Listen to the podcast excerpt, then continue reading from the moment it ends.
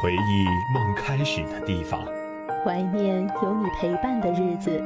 黑色的胶片记录着我们的欢笑、感动和痴狂，绚烂的光影演绎着我们的悲伤、忧愁与懵懂。捕捉梦幻的声音，讲述电影的故事。欢迎走进梦幻影院。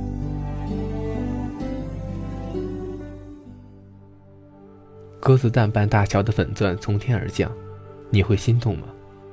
占为己有，还是上交给独裁统治的领导者？怀中藏着钻石，但心没有钻石那么坚硬。是铤而走险，还是逆来顺受？一条重生的道路铺开，但却是一条万丈深渊上的绳索，该怎么走？鸽子蛋般大小的粉钻从天而降，你会心动吗？占为己有，还是上交给欺压自己的上司？手里攥着钻石，但心没有钻石那么冰冷。是铤而走险，还是逆来顺受？一条自由的道路铺开，但却是一座长满荆棘的独木桥，该怎么走？战争并没有结束，硝烟还在塞拉利昂的土地上肆意蔓延，而死神那沾满鲜血的魔爪，深深扼着。每个与血钻有关人的咽喉，没人知道这从哪里来，又是怎么流入市场。鲜血点缀了钻石的美丽，也让钻石在橱窗的灯光下显得如此夺目。但是悲剧每天都在发生，战争何去何从，没人知道。片名：血钻，导演：爱德华·茨威克，编剧。查尔斯·李维特，类型：剧情、惊悚、冒险，地区：美国、德国，语言：英语，片长一百四十三分钟，主演：莱昂纳多·迪卡普里奥、詹妮弗·康纳利，上映时间：二零零八年十二月八号，别名：血腥钻石、滴血钻石。平静的清晨降临在塞拉利昂的一座小村庄。小男孩迪亚在爸爸索罗的催促下，轻松地睁开双眼，开始了全新的一天。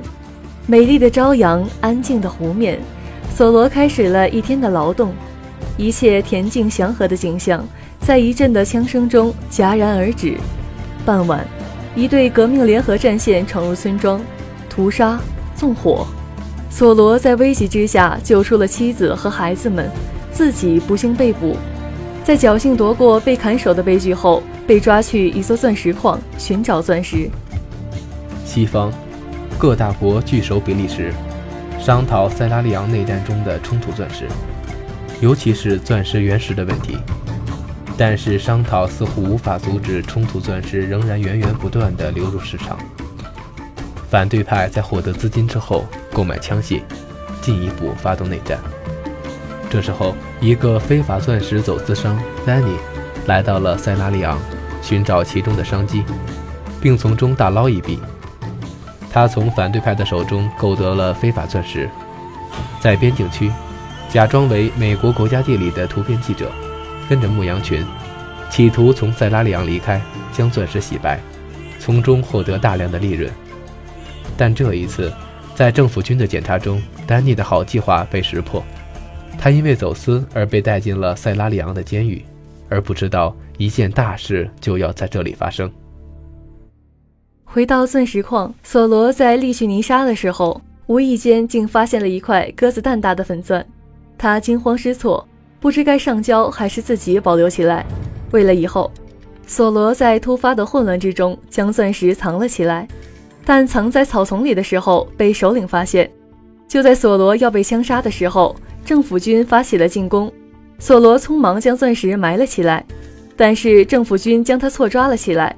监狱中，首领看到了他，他大声地叫着索罗的名字，并告诉大家他发现大粉钻的事情，包括丹尼也听到了。而这时候，他已经开始计划如何改变现在的生活。丹尼被伙伴保释。离开了监狱，出监狱的第一件事，就是要把梭罗保释出来，要把粉钻牢牢握在自己的手里。而这样，他就有机会离开上校的压制。但是他万万没想到的是，由于上一次钻石走私的失败，上校已经派人监视丹尼的一举一动。沙滩上的酒吧吸引着欧洲人在这里喝上几杯。丹尼在酒吧遇到了一位美国女记者 Mandy，而这一次的遇见让三个人的生活都发生了翻天覆地的变化。电视上播放着克林顿和莱文斯基的拉链门丑闻，世界这么乱。却还在放着这些新闻。作为一位愤世嫉俗的女记者，身处内战，看着这些新闻，她不由得为这个国家的未来而担忧。而她正是希望通过自己的力量，报道出一篇关于冲突钻石的新闻。可是，什么事情都没想象的那么简单，连两人第一次见面都以尴尬结束。两个人为了两个截然相反的目的来到塞拉利昂。丹尼为了在冲突钻石的灰色地带大发一笔横财，而曼迪为了结束冲突钻石的交易，希望凭借一己之力改变塞拉利昂，甚至是非洲现在的景象。两个不同目的的人却遇到了一起。曼迪拥有大量证据证明走私冲突钻石的现状，现在他缺少一个关键的证人，而丹尼正是曼迪报道中至关重要的一环。但是丹尼为了保证自己的利益不被损害，断然拒绝了曼迪的邀请。从监狱中出来的索罗在大街上游荡，寻找着自己亲人的下落。在联合国的避难所，索罗也一无所获。唯一他不知道的是，迪亚被反对派抓走，在他们的营地有大量的青少年，他们被迫洗脑，他们被迫拿起武器，他们被迫反对自己的国家。他们被迫接受激进的反对思想。迪亚被蒙着双眼，扣下了扳机。在一阵枪声之后，他摘掉眼罩，发现的是一个被自己射杀的人。他呆呆地看着那具尸体，嘴唇不停的颤抖着。丹尼来到开普敦，来到上校的庄园。葡萄架下，上校蹲下身子，看着丹尼。一言不发。很明显，上校已经知道了丹尼准备私吞粉钻的想法。上校抓起手中的一把土，放在丹尼手上。这就是非洲。在非洲的土著看来，非洲的土是用鲜血染成的，谁都无法逃离非洲，没有人。自由城看似平静，却是暴风雨之前诡异的寂静。丹尼找到索罗。希望他能把粉钻交给自己，在丹尼看来极其合理与双赢的事，索罗却一再回避，不想去和别人接触。他知道这颗粉钻既能带来生的希望，但他天使的背面是邪恶的恶魔。单单透着血色的钻石，每个人都想得到，但是战争之中还能相信谁呢？丹尼和索罗在一起争辩着，突然，战火之蛇波及了自由城。丹尼带着梭罗在子弹横飞的街道上穿梭，在一次次化险为夷之后，梭罗与丹尼两个人想着办法来到吉隆。吉隆仅剩几个没有被反对派占领的城市。丹尼为了拉拢索罗，帮他找到了 Mandy，，通过联合国难民署的资料库找到了梭罗的妻女。隔着铁丝网，一家人终于团聚了。短暂的喜悦却被愤怒与悲伤无情地夺走，没有见到迪亚。得知了迪亚被反对派夺走的消息，一行人回到了基隆。丹尼计划着拿到钻石，但索罗想着怎么救出自己的儿子。曼迪希望丹尼能够给他更多的信息与证据。丹尼在经历自由城的战争之后，他的内心也开始动摇，不知道何为真正的善。在出发前往科隆的路上，遭遇反对派的伏击，记者的队伍被拦截，没有人逃脱。丹尼开着车，躲过反对派的追击，车却不慎跌入丛林之中。在丛林之中，遇到卡马卓民兵队伍，队伍将他们带到了一个世外桃源。马吉在丛林之中建立了一所学校，更是一个家。里面的孩子都是之前被反对派抢去的孩子，在这里，孩子获得更为良好的教育，心里的阴影渐渐愈合。在这里，丹尼与曼迪的感情不断升温。离开战争中紧绷的神经，两个人有时间坐下来，坐在孩子身边听讲故事。而马吉是一个有故事的人，反对派的首领小时候就认识了他，现在还害怕马吉拿着教鞭追着打他。我的内心相信人性本善，但事实证明我错了。丹尼，你呢？当了记者这么久。大部分的人是好人吗？不，他们只是平凡人。好人、坏人的差别就是他们做的事。只要坏人发挥爱心，事情也会变得有意义。没人知道该怎么做。丹尼听后沉默无言，低头喝着闷酒。月下，两个人在一起交流着自己的过去。曼迪才意识到，丹尼变成现在这样一个走私犯。都是生活所迫，战争过早的失去双亲，让他的内心过早的承受了太多的痛苦。在战场上，白人与黑人一起并肩作战，说是政党的争斗，到头来只是为了争权夺利。他也要为自己着想，他把一切的希望都寄托在了那颗粉钻之上。之前，他以为上帝会帮助这个地方的人们，现在他才意识到。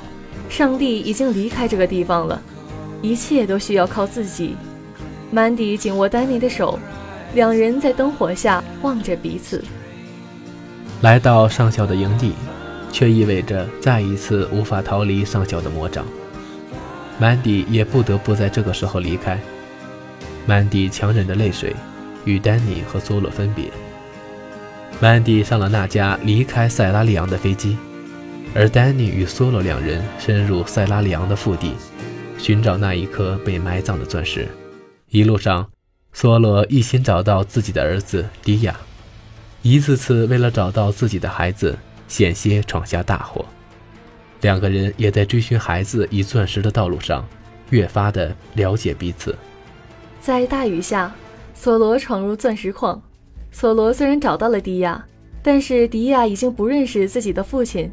上校在危急时刻来到，一场空袭如一场及时雨，叛军被消灭。但是上校的到来也代表着无法将钻石占为己有。上校和士兵押着丹尼、索罗和迪亚。上校将枪指着迪亚，索罗佯装挖着土寻找钻石，但是他与丹尼正秘密地计划着如何逃离。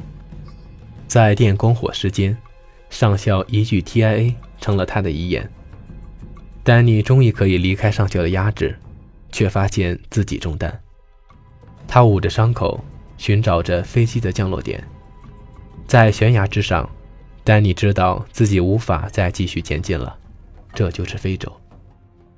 他抓了一把土，把钻石交给梭罗，打通了 Mandy 的电话，鲜血沾满了手中的泥土。Mandy 与梭罗两个人完成了丹尼的夙愿。最终阻止了冲突钻石的继续流通。二零零三年一月，四十个国家签署国际钻石原石认证标准机制，但是非法钻石仍然流入市场，消费者必须坚持购买非冲突钻石。而塞拉利昂终获和平。二零一六年农历新年伊始，莱昂纳多·迪卡普里奥终于拿到小金人了，在颁奖台上。这么多年与小金人失之交臂，这一次手握小金人，我本以为他会泪眼婆娑，但是他端详着手中的小金人，一段跨世纪的等待，他的脸上，我们多少次感慨岁月是一把催人老的毒药，多少次拿它做一个个搞笑的梗，他非但没有在意，而是更加努力，一部部电影刷新着他的表演极限。更挑战着观众们的神经。猫鼠游戏、血钻、华尔街之狼和荒野猎人，简直一部比一部虐心。但是奥斯卡的评委们似乎依旧不买账，直到荒野猎人梦圆好莱坞。这是一部莱昂纳多·迪卡普里奥在2006年拍摄的电影，一部让小李子再一次获得奥斯卡最佳男演员提名的电影。也让他再一次与小金人擦肩而过的电影。为了庆祝小李子终于获得了小金人，虽然《荒野猎人》也是一部难得佳片，但是作为一部几乎没什么对话的电影，《血钻》有着更为深刻的社会意义。今天就让我们看看这部小李子在小鲜肉向大叔转变期间的电影。电影让我们对于自然、社会有更为深刻的了解。二十世纪的最后。当全世界的人们满心期待千禧年的到来，但非洲大陆追求自由解放、摆脱殖民统治的硝烟还未散尽，枪声却在平静的深夜里响起。一九九一年，塞拉利昂内战爆发，革命联合阵线与政府军的战争持续了十一年之久。战争造成了五万人死亡，并导致两百万人成为难民。一场被称为最血腥的内战，让塞拉利昂，一个非洲西部的明珠就此黯淡。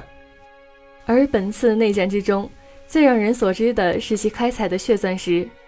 本片以塞拉利昂的内战为大背景，向我们讲述了血钻石的故事。血钻石是一种开采在战争区域并销往市场的钻石，由于销售钻石可以从中获得高昂的利润和资金，用来投入反政府。或者违背安理会精神的武装冲突之中，并造成大量人员伤亡。本片以此为背景，向我们讲述了丹尼，一名来自南非唯利是图的商人，和索洛迪凡，一名当地的渔夫，被卷进了一场有关一块稀世之宝——粉色钻石的纠纷当中。他们必须找到这块钻石，以此来挽救他们各自的性命。在命运与现实的双重打击下，虽然彼此的目的不同，他们不得不联合起来。莱昂纳多的演技毋庸置疑，当年堪称全世界最俊美的白脸帅哥，通过近乎自残的转变形象，终于让众花痴、影迷、影评家等将注意力从他那俊美的脸转移到他的演技上。事实上，《无间行者》《纽约黑帮》等电影中。他已是一枚华丽丽的实力派了，血钻在我看来简直登峰造极。还有人要怀疑他吗？如果心有疑虑，麻烦再看几遍。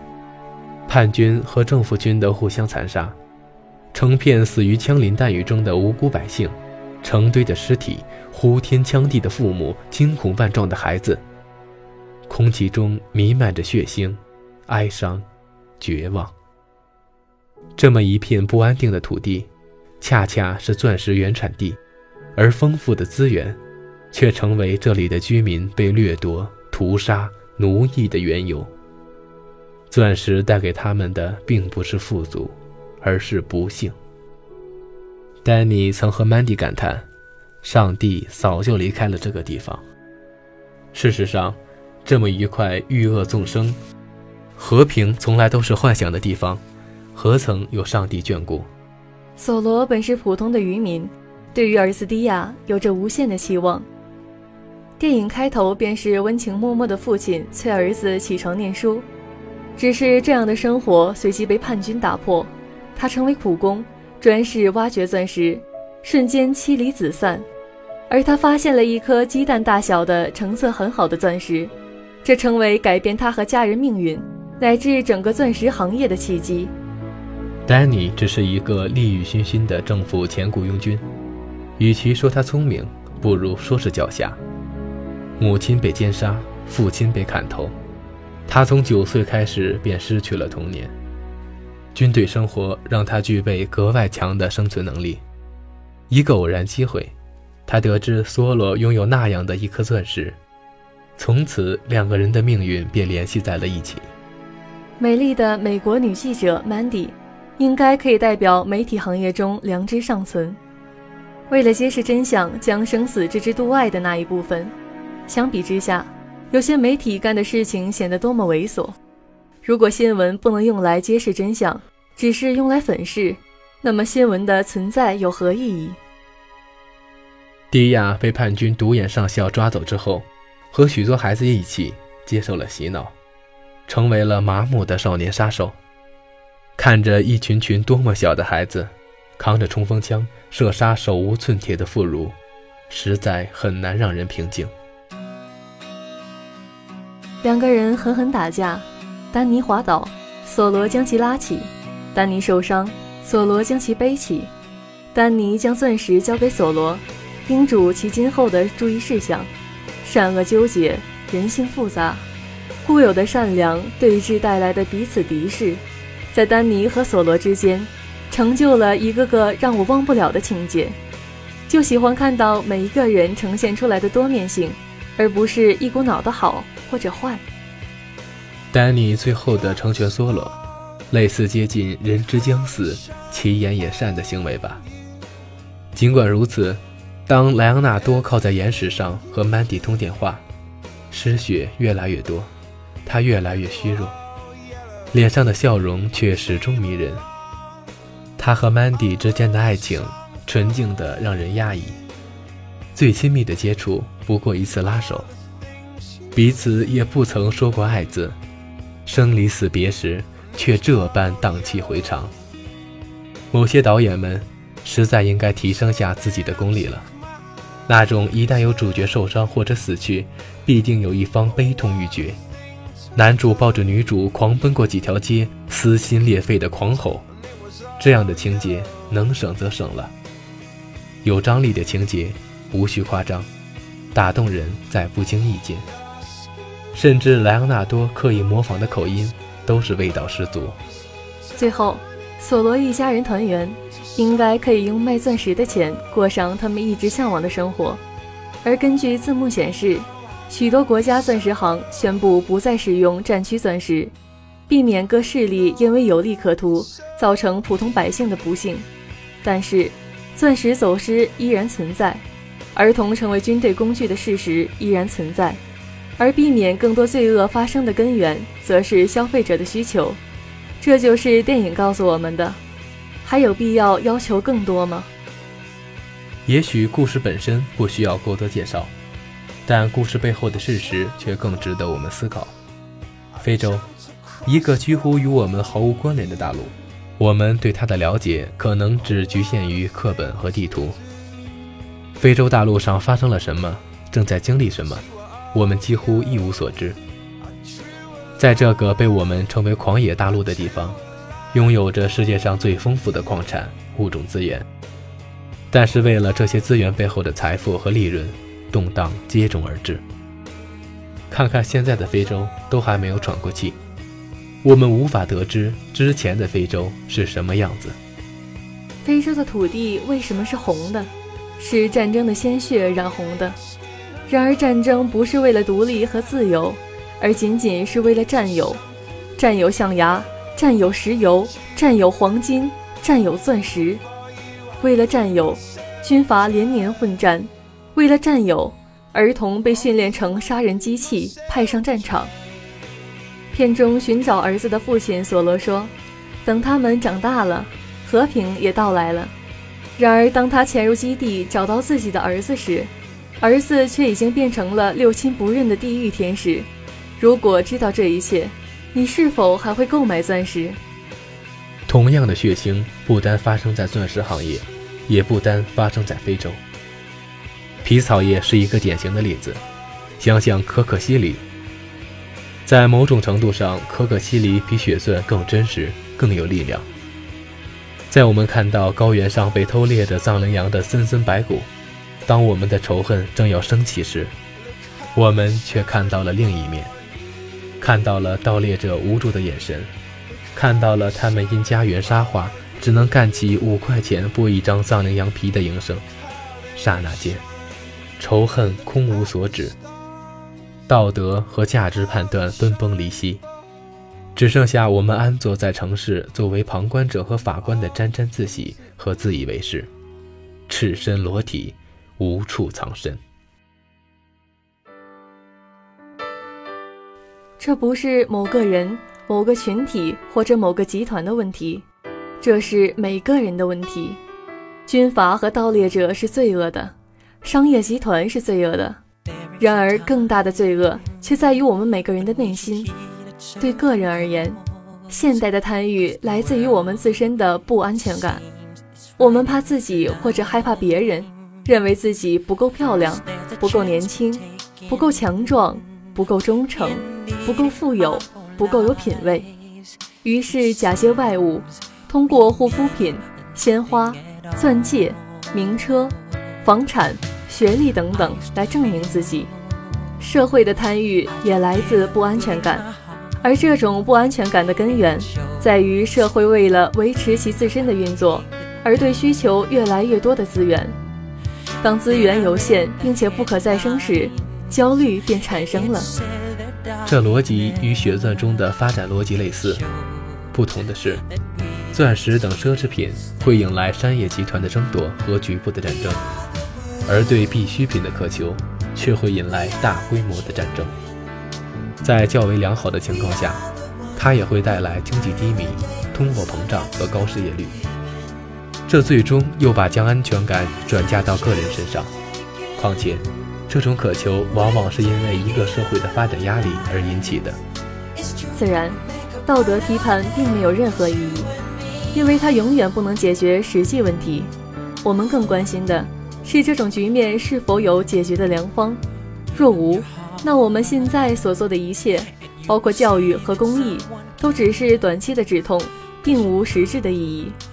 而人类亦难逃灭亡的命运，只是时间早晚的问题。若有，则我们的一切工作都应调整到加速或者促进这个转变的发生上面来。资源或许是这个问题的中心。有没有一种不需要耗费大量不可再生资源而能发展的经济？知识经济似乎是一个机会，它把经济发展的驱动力从具有竞争性的。不可再生的自然资源，变为非竞争性、非稀缺的知识。知识会带来新能源和新经济，也许就有望能解决当前世界发展的困局。就在写作之时，比利时首都布鲁塞尔发生炸弹袭击，极端主义渗入了我们的文明世界。这和血钻的故事有着一丝雷同，极端组织占据战略资源、油田。并赚取原油的财富，发展自己的力量。但是是什么组织或者人来购买呢？为什么他们可以看似无阻力的发展？巴黎、布鲁塞尔，一个个美丽的欧洲城市响起了炸弹爆炸。不知道那些暗中帮助他们的人，内心是否会像丹尼一样悔悟？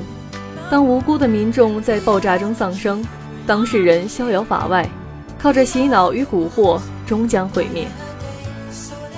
也许更深刻的变化发生在人身上。现在的人类比以往任何时候都更加富裕，也有更多的时间和机会接触、参与社会工作。